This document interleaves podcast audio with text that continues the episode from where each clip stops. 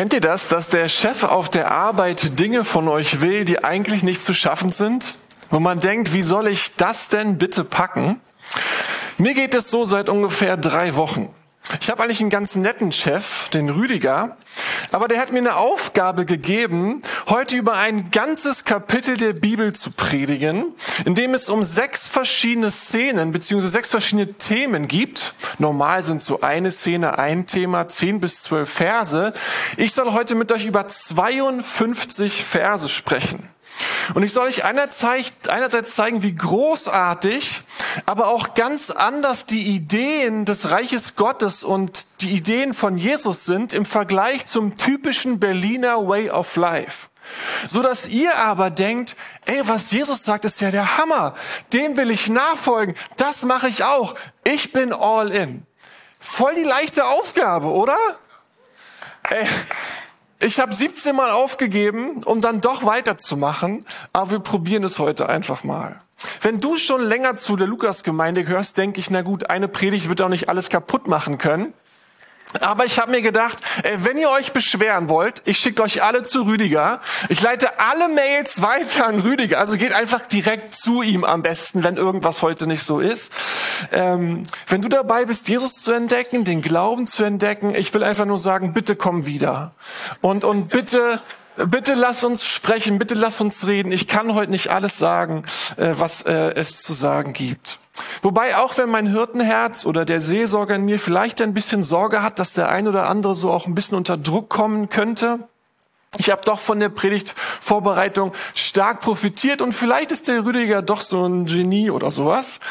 Denn in Markus 10, und das ist das Kapitel, um das es heute geht, da redet Jesus in einer Klarheit und in einer Eindeutigkeit, kommt Wahrheit auch in einer Wucht die, die einen irgendwie auch berührt und die einen auch ein bisschen zurechtschüttelt und zurechtrüttelt. Es wird einfach direkt klar, das Königreich Gottes tickt so ganz anders als das, wie wir es so normalerweise sind. Der König und sein Königreich haben ganz andere Werte, Ideen, Ordnung, als wir so hier in Berlin so sehen. Und ähm, und, man, und Nachfolge heißt nicht einfach zu sagen, ja, ich muss ein bisschen netter zu werden, ich muss ein bisschen freundlicher werden irgendwie, sondern es heißt wirklich einem anderen Königreich mit einem anderen, einem König zu dienen, der anders ist, als wie wir so leben. Und ich dachte einerseits die Woche, Jesus, danke für diese Klarheit und Wahrheit.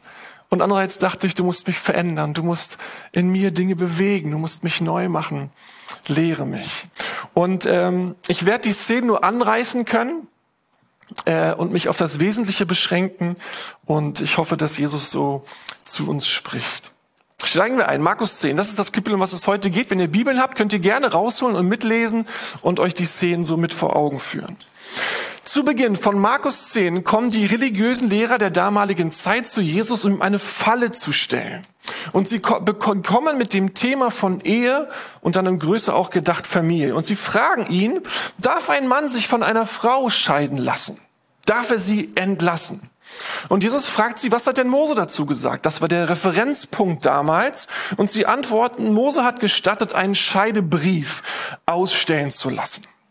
Worauf Jesus antwortet, und das äh, habe ich euch mitgebracht, das lesen wir jetzt. Das war nur ein Zugeständnis an euer hartes Herz. Und dann fährt er fort. Aber Gott hat die Menschen von Anfang an als Mann und Frau geschaffen. Darum verlässt ein Mann seine Eltern und verbindet sich so eng mit seiner Frau, dass die beiden eins sind mit Leib und Seele. Sie sind also eins und nicht länger zwei voneinander getrennte Menschen.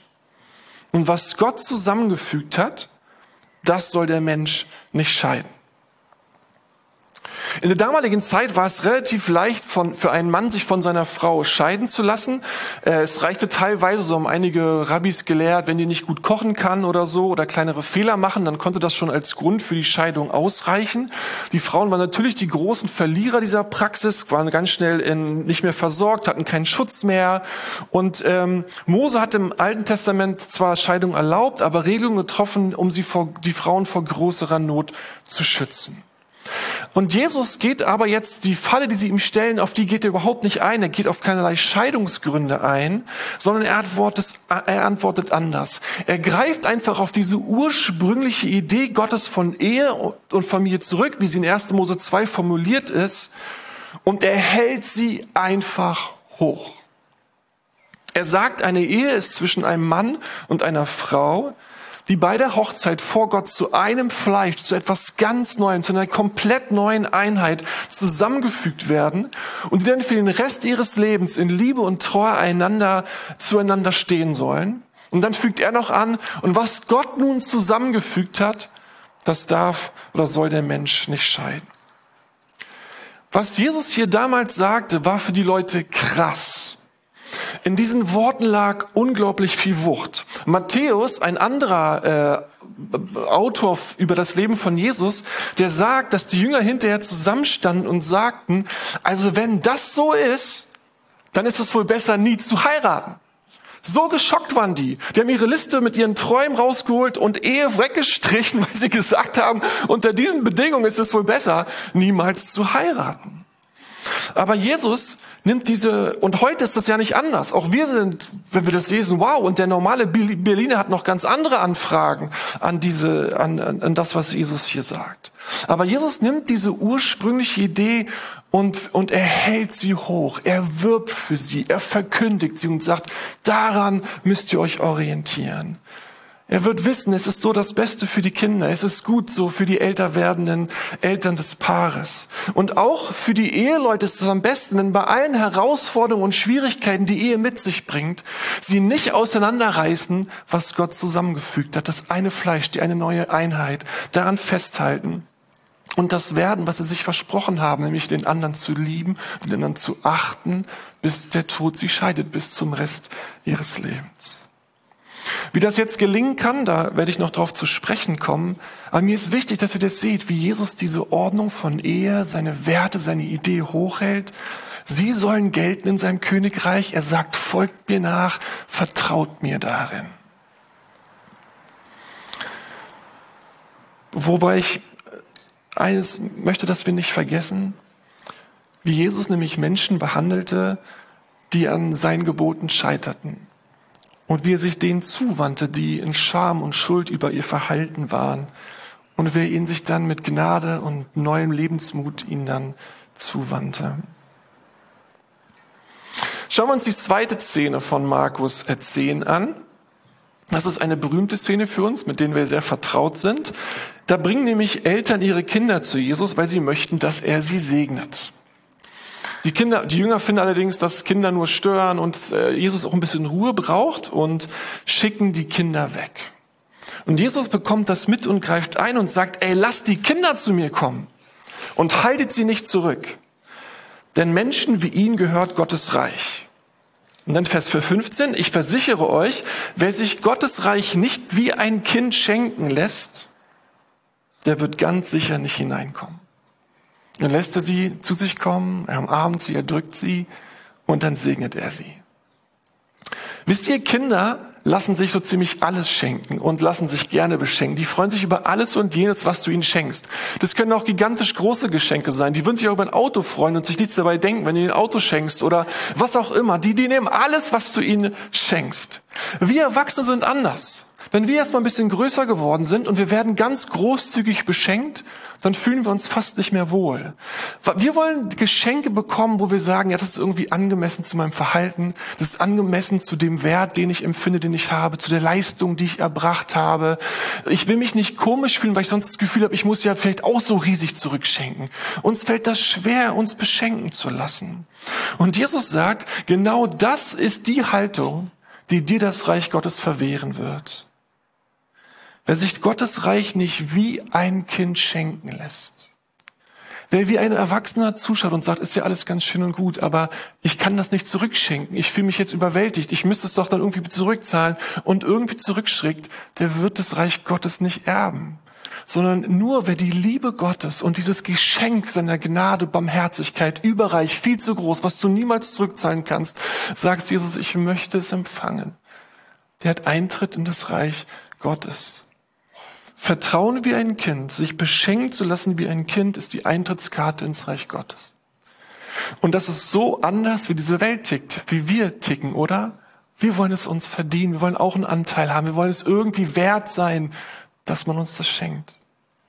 Aber Jesus sagt, vertrauen und sich beschenken lassen wie ein Kind. Darum geht's. Puh. Seid ihr noch da? Dritte Szene, jetzt wird's auch krass. Es kommt ein junger Mann zu Jesus, super netter Kerl, kluger Kopf, wahrscheinlich Unternehmer, er hat viel Geld, er hat viel Besitz. Und er fragt Jesus, sag mal, was muss ich tun, damit ich ewiges Leben bekomme? Jesus fragt ihn nach den zehn Geboten. Und der junge Mann sagt, ey, die halte ich, seit ich klein bin. Ich finde die super, großartig, danach richte ich mein Leben aus. Ich halte sie, ich mache das. Ich tue alles, was von mir gefordert wird. Und dann heißt es, Jesus gewinnt diesen jungen Mann lieb. Aber dann kann Jesus sehen, dass dieser junge Mann innerlich an etwas hängt, was ihm wichtiger ist als alles andere, was ihm Wert gibt, Anerkennung, Bedeutung, Sicherheit, was für ihn unglaublich entscheidend ist. Und das ist sein Geld, es ist sein Besitz, sein Reichtum. Jesus sieht, dass Geld der eigentliche Bestimmer seines Lebens ist. Fromm gesprochen ist es der Götze, den er anbietet. Das ist der Götze, vor dem er seine Knie beugt und sagt, Hauptsache, ich habe Geld. Hauptsache, ich hab das. Und Jesus sieht, dass dieser Götze, dass der Besitz und das Geld ihn daran hindern, das Reich Gottes zu empfangen.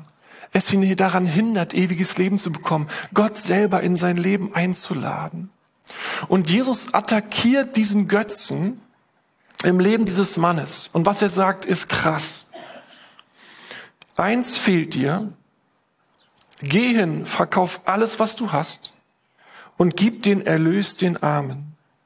Und du wirst einen Schatz im Himmel haben. Und komm, folge mir nach.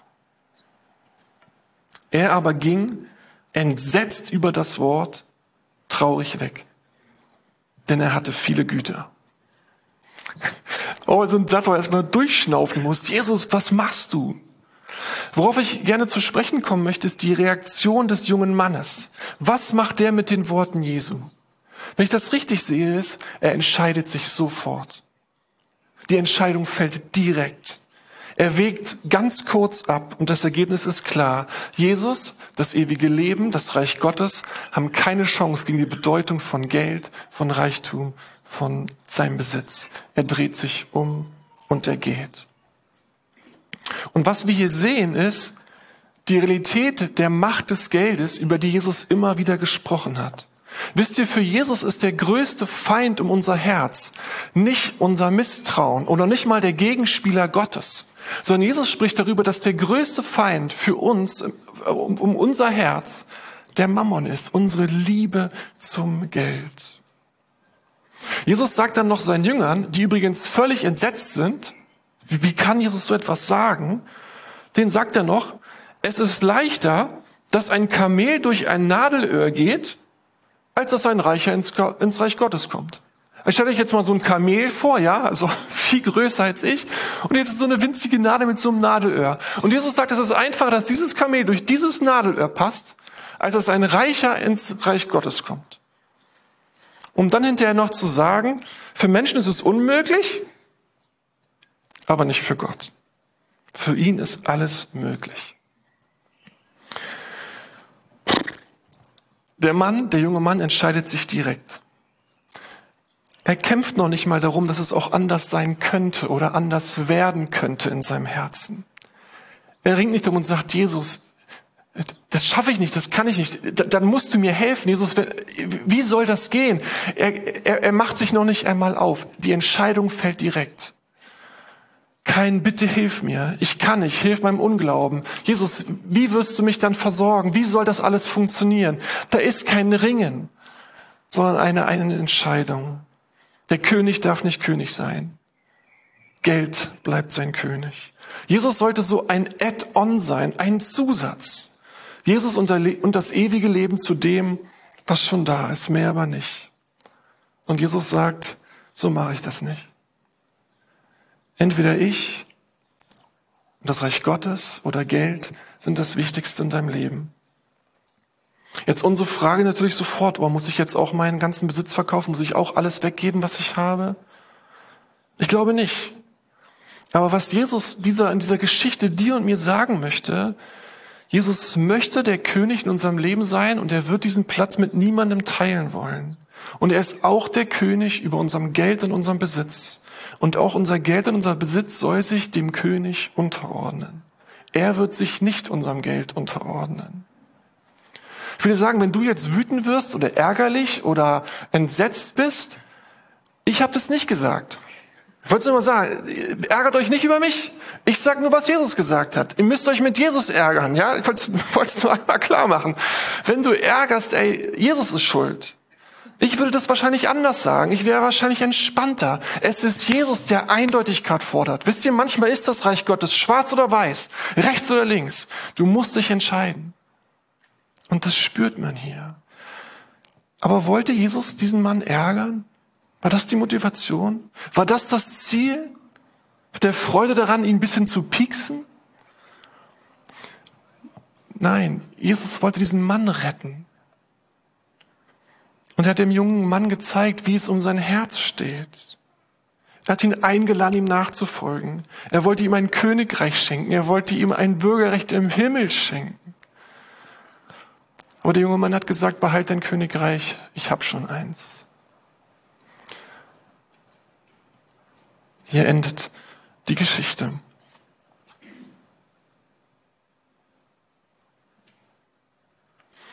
Vierte Szene. Die vierte Szene hat mit den Jüngern von Jesus zu tun. Ich finde es witzig, weil bisher haben sie sich nur entsetzt und empört gezeigt. Die konnten alles gar nicht glauben, was Jesus da sagt und was er den Leuten zugemutet hat, aber sie bleiben bei Jesus. Sie folgen ihm weiter nach. Sie spüren, da geht etwas von ihm aus. Das, da ist Wahrheit drin, da ist Klarheit drin, da ist, da ist Weisheit drin. Und auch wenn sie das nicht immer ergreifen können und fragen, wie kann man nur, sie bleiben bei Jesus. In Vers 37 kommen die beiden Brüder Jakobus und Johannes dann zu ihm und sagen, Jesus, kannst du uns einen Gefallen tun? Jesus fragt sie höflich zurück, was, was darf ich euch denn tun? Was kann ich euch denn tun?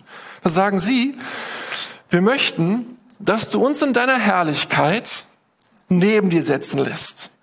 Den einen an der rechten Seite und den anderen an der linken Seite. Den beiden Jungs ist klar, was Jesus sagt, empört sie manchmal und entsetzt sie auch, aber es ist klar, er ist ein König. Und der Tag kommt, da wird die Herrlichkeit um ihn herum sein.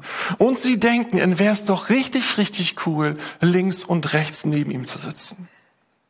Jesus antwortet, äh, dass er, dass sie da nicht wissen, um was sie bitten und dass sie seinen Kelch nicht trinken können und dass er das auch nicht entscheidet. Aber dann bekommen die anderen zehn das mit. Da könnt ihr euch ja denken, wie die, wie die sich freuen, dass die beiden so ein Gespräch mit äh, Jesus angefangen haben und da so eine Sauerei anstellen, sich die besten Plätze zu sichern und so weiter. Aber was ist der Antreiber dieser beiden Brüder?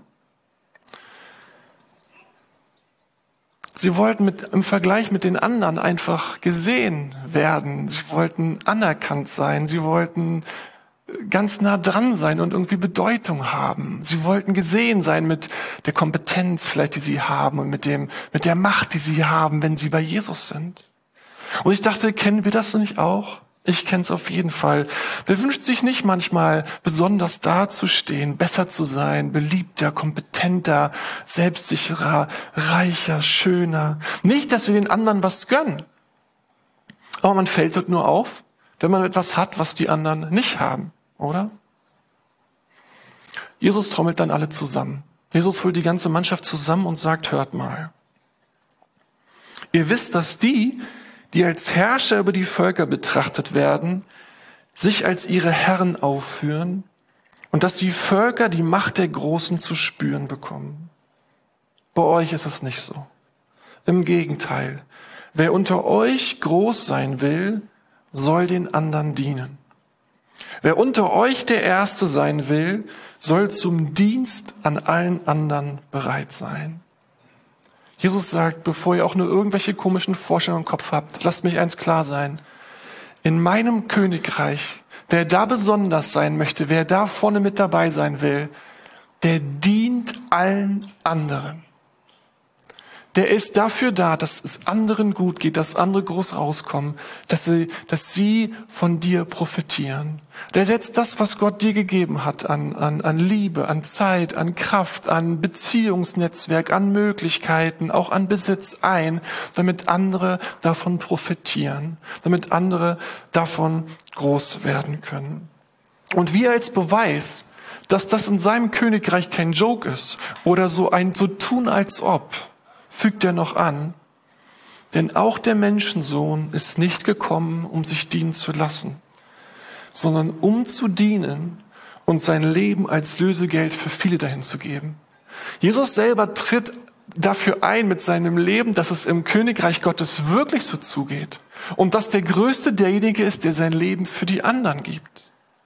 Jesus sagt hier, der Sinn und das Ziel unseres Lebens als Jesus-Nachfolger ist dafür zu sorgen, dass möglichst viele andere von mir profitieren. Dass möglichst viele andere gesegnet werden von dem, was Gott mir geschenkt hat. Dass das, was Gott in meine Hand gelegt hat, dass ich das zum Maximum für andere einsetze. Und mal ehrlich, das ist doch so anders als das, wie wir geprägt sind, oder? Wir stehen doch morgens auf und denken, ey, wie kann der Tag heute schön werden, dass es mir dient? Dass ich noch eine schöne Freizeit habe, dass ich schöne Begegnungen habe, dass es in der Arbeit läuft. Wir stehen doch nicht morgens auf und denken, ey, wen kann ich heute segnen? Wie kann ich maximal zum Segen für andere werden? Ich habe mich nochmal erinnert an die Predigt im Januar, die ich gehalten über die Macht der Liebe. Da habe ich uns herausgefordert zu sagen, ey, wen willst du dieses Jahr mehr lieben als letztes Jahr? Und da ging es ja genau darum zu sagen, Jesus, wen soll ich mit mehr beschenken mit dem, was ich habe? Im Februar hatte ich so eine, war der, der Monat äh, äh war viel los und war Corona und alles Mögliche. dann habe ich meine Predigt angewendet und gesagt, jeden Tag, ich will wenigstens einem Menschen was Gutes getan haben, im Homeoffice den ganzen Tag darum. Und dann habe ich manchmal Leute angerufen oder mal einen Brief geschrieben und ich habe gemerkt, ey, es tut ja voll gut, wenn ich andere Leute segne. Es ist einfach schön zu sagen, ja, ich konnte heute zum wenigsten einen Menschen segnen, ihm was Gutes tun.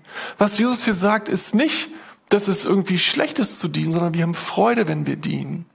Aber es, es widerspricht zu dem, wie unser, wonach, wie wir genormt sind, wie wir ausgerichtet sind. Wenn wir morgens aufstehen, ist die Frage, wie kann es ein guter Tag für mich heute werden? Und nicht, wie wird es ein guter Tag für die anderen?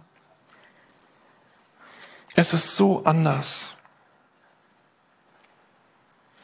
Merkt ihr das?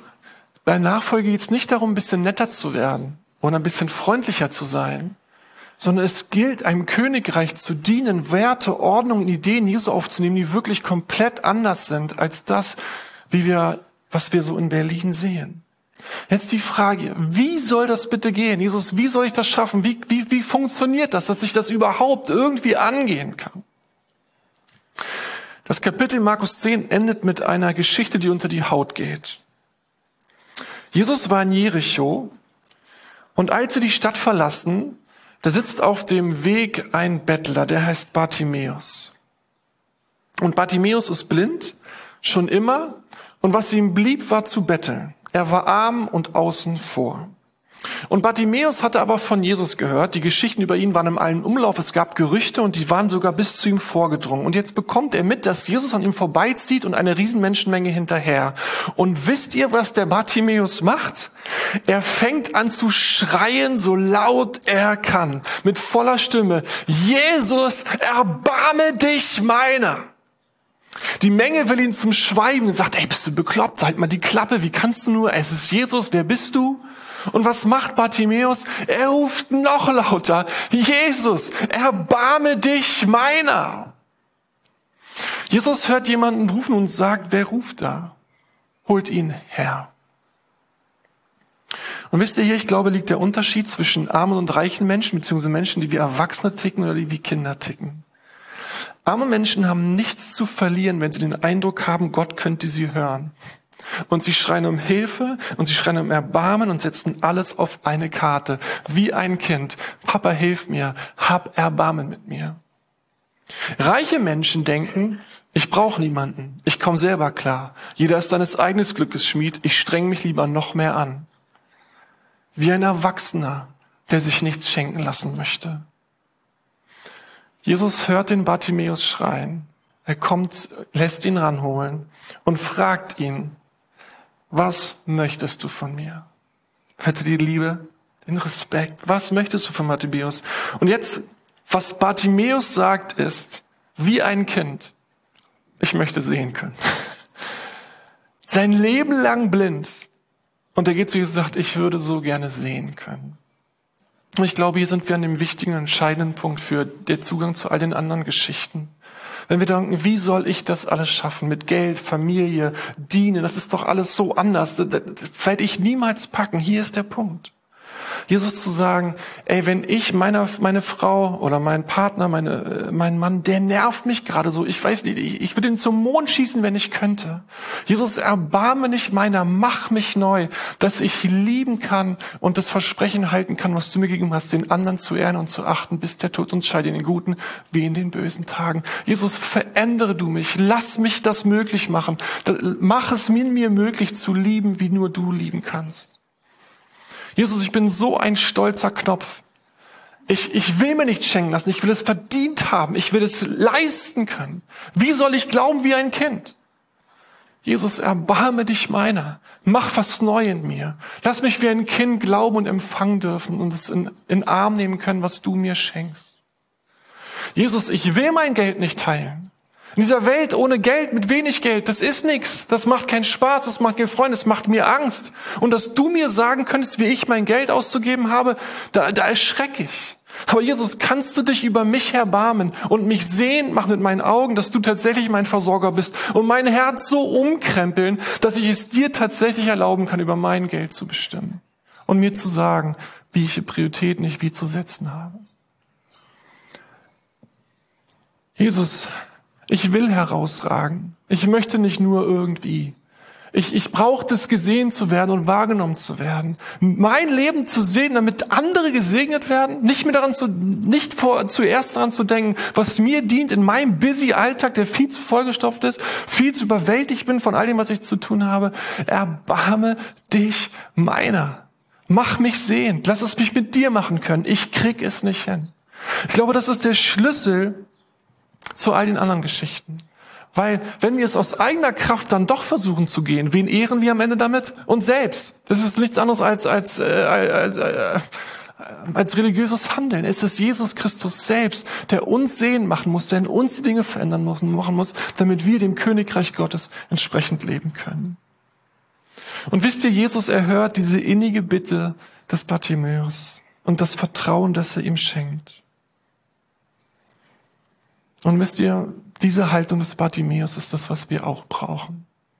Wie arme Menschen, wie Kinder sagen Jesus, du musst dich mir meiner erbarmen. Ich schaffe es nicht alleine. Du musst mich neu machen, wenn ich an meine Ehe denke, an mein Geld denke, wie ich dienen soll, wie es um Vertrauen geht. Sonst folge ich den Ideen dieser Welt, wie man es hier halt so macht in Berlin. Verändere du mich. Und die Voraussetzung ist natürlich auch, dass Jesus sein Lösegeld gegeben hat und dass er uns erkauft hat, freigekauft hat von dem, was uns so tief verwurzelt ist, dass er wirklich seinen Geist in uns geschenkt hat, wir eine Neuschöpfung sind, eine neue Kreatur und er anknüpfen kann an das, was er schon getan hat. Ihr merkt, dieses Kapitel Markus 10 stellt unser komplettes Leben auf den Kopf. Man merkt, es ist komplett anders. Das Königreich tickt anders als alles, was wir kennen. Und ich würde gerne die Eindeutigkeit und die Wahrheit und die Klarheit mit die, die, die muss ich euch überlassen. Ich darf sie euch nicht wegnehmen. Ich darf sie auch für mich nicht wegnehmen. So ist das Reich Gottes. Und Jesus darf es sagen, weil er der König ist. Er verkündet das Königreich, er hat das Sagen und wir folgen ihm und wollen ihm vertrauen. Aber ich würde gerne, dass wir im Moment ruhig sind. Und du mit Jesus darüber sprechen kannst, was das mit dir macht und wo, was in dir gerade an Widerstand da ist oder an Sehnsucht oder an Veränderungswunsch. Vielleicht reagierst, reagierst du so an manchen Punkten, was du gehört hast, wie der typische reiche Jüngling. Du denkst keine Sekunde nach und möchtest am liebsten gehen. Und vielleicht wäre es dran zu sagen, Jesus, in diesem Bereich, ich, ich will, dass du König wirst und ringe mit mir, ring mich nieder, Jesus, dass ich sagen kann, ich will es, wie du es möchtest. Und ich will dich einladen, wenn dich irgendein anderes der Themen getriggert hat, zu sagen, Jesus, erbarme dich meiner, verändere mich von, von neu auf, stell mich auf und lass mich deinen Ideen vertrauen können. Sind wir einfach einen Moment ruhig und ihr dürft mit Jesus reden oder darüber nachdenken und lasst uns einfach vor ihm sein.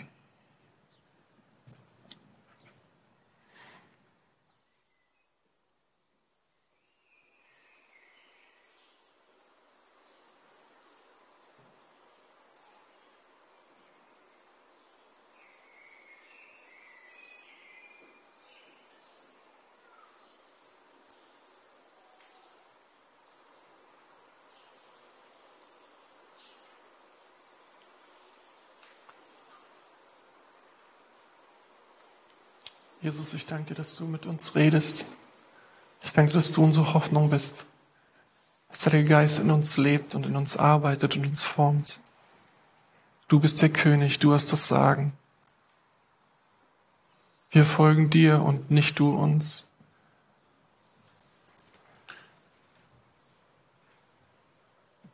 Und ich möchte dich bitten, dass wir dich auch König lassen sein dürfen, dass, dass du König sein darfst in unserem Leben. Und dass unser Verstand, unser Herz, unser Handeln deinem Königreich entspricht. Und dass du uns das Herz eines Kindes schenkst, was dir vertraut, was sich über alles freut, was du uns gibst. Und was nicht die Arme verschränkt.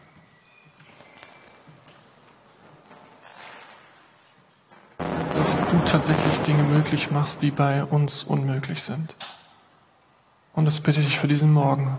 Mach Dinge möglich, die für uns unmöglich sind. Danke, dass du mit uns gesprochen hast und danke, dass wir dir wichtig sind, dass du mit uns redest.